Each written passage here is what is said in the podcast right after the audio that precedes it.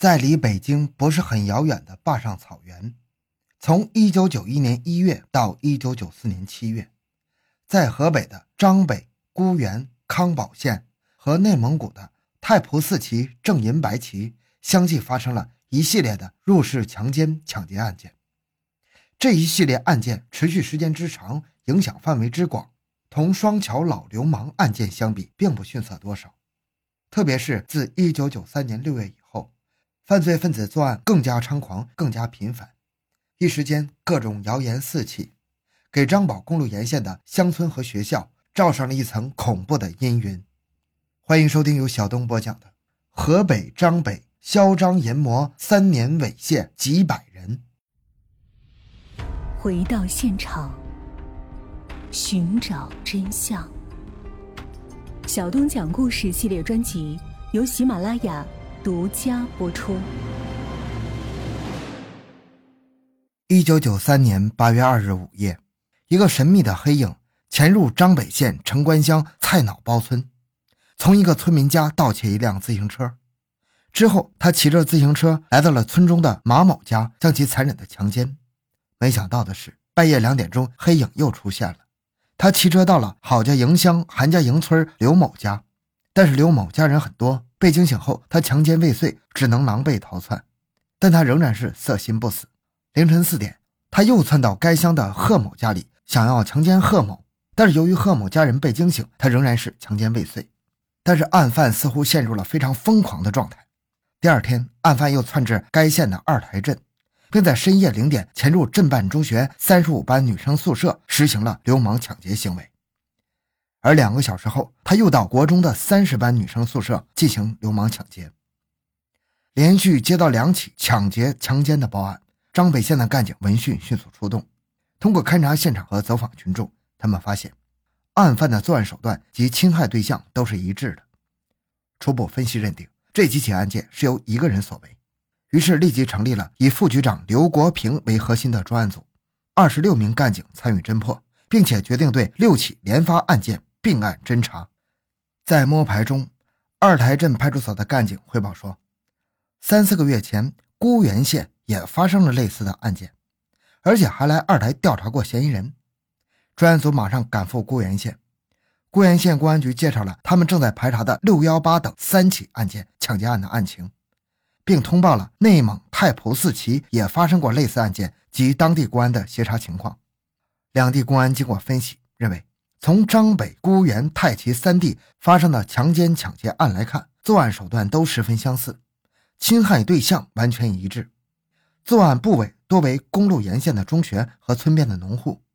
这一系列案件从太齐到张北形成了一个月牙形，明显是一个人所为。然而，就在干警们调查摸排的过程中，张北县又发生了三起类似的案件。十月九日凌晨，一个持刀带着手电的人破窗入室，相继奸污了。二泉井乡所在地的两名妇女，其中一名还是六七个月的孕妇。在发案第二天的调查中，发现附近白石弄村一户村民的自行车被盗。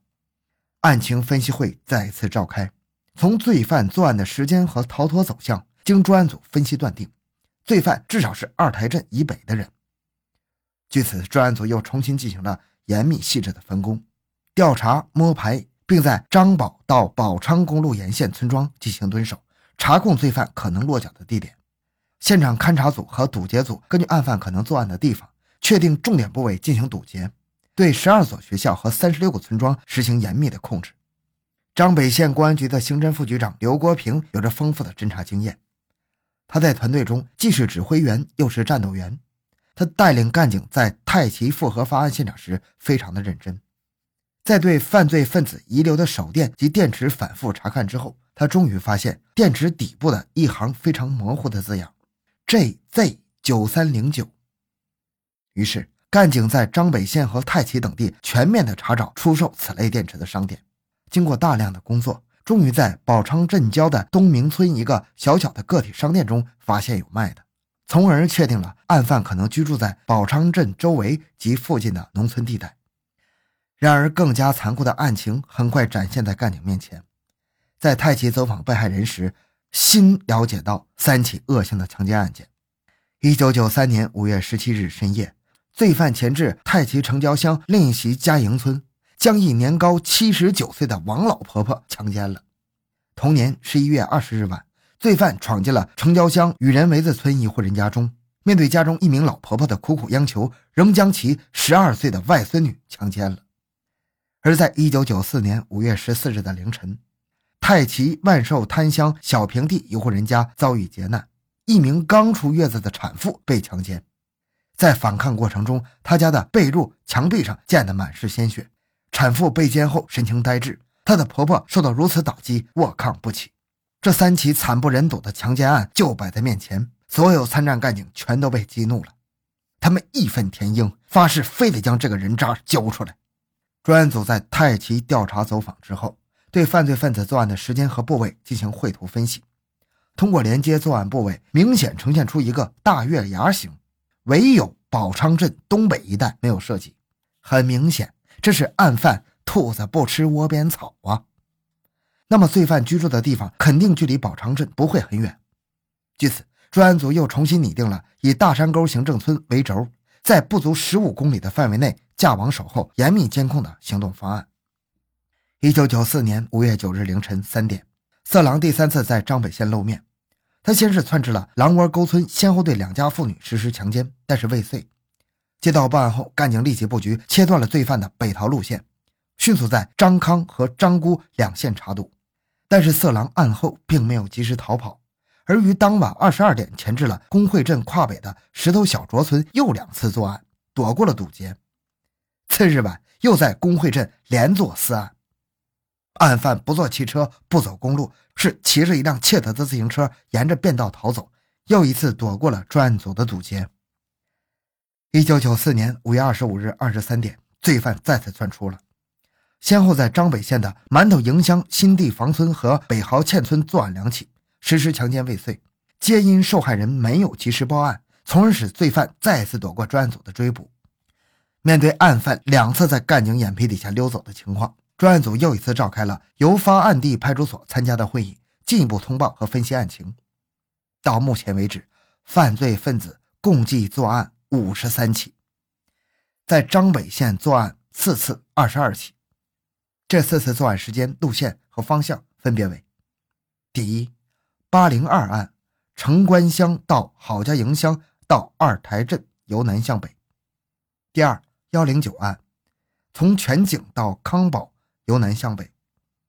第三五零九案，狼窝沟到工会到宝昌镇，也是由南向北。五二五案，宝昌镇到馒头营由北向南。而且案犯每次的作案时间、地点和路线的综合分析，专家组判断，案犯在张北县或张家口市必定有落脚点，且有一份临时的职业。同时，专案组断定，在很短的时间内。案犯将在该县继续作案，并且由南向北，边作案边返乡。专案组周密地部署了下一步的行动方案，要求参战干警密切注视任何可疑情况，有问题马上出击。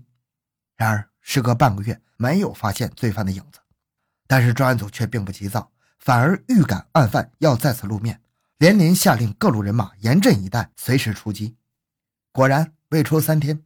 罪犯于七月二十八日从崇礼县乘车窜入正举办物资交流大会的占海乡。他先是在水泉洼村偷了一辆自行车，然后来到乡中学女演员驻地进行流氓抢劫。其后夜间三点，又骑车到杨坡村对一名妇女进行强奸和抢劫。凌晨八点，占海乡派出所接到报案后，火速将情况电告了县局。刘国平副局长迅速作出反应，为了防止案犯乘坐客车北窜宝昌，他当即调集警力。兵分两路，分别沿孤园到宝昌和张北镇到占海乡公路进行堵截，完全切断了案犯北窜宝昌的逃路。在通往占海乡的公路上，刘国平副局长带领干警边走访边堵截，终于在当天的十点半，在大葫芦镇汽车站，从开往张北的小面包车上，将罪行累累的案犯缉拿归案。终于使这一震动坝上草原的系列强奸抢劫大案得以告破。经过审讯，该案犯名叫王金贵，男，二十四岁，家住内蒙太仆寺旗大山沟徐家营。自从他1993年到张家口市建筑工地临时打工以来，在每次回家的往返途中，总是采用盗窃自行车作为交通工具，然后在沿线上连续强奸抢劫。据他供述，他发现公路沿线的乡镇中学和村头农户防范不到位，所以在夜深人静时就采取跳墙、切电、撬窗入室等手段，先后作案五十六起。导致四百零九名妇女儿童受到侵害，其中被强奸的二十九人，受猥亵的三百五十七人，其中还涉及十六所中学的二百七十三名女学生。同时，他还盗窃自行车七辆，抢劫现金及物品，折款两千五百元。而在作案中，王金贵可以说是丧尽天良，疯狂施暴。无论是只有十二岁的天真少女，还是年近八旬的白发老妪，全都惨遭蹂躏，甚至连七八个月的孕妇和分娩刚满月的产妇也不放过。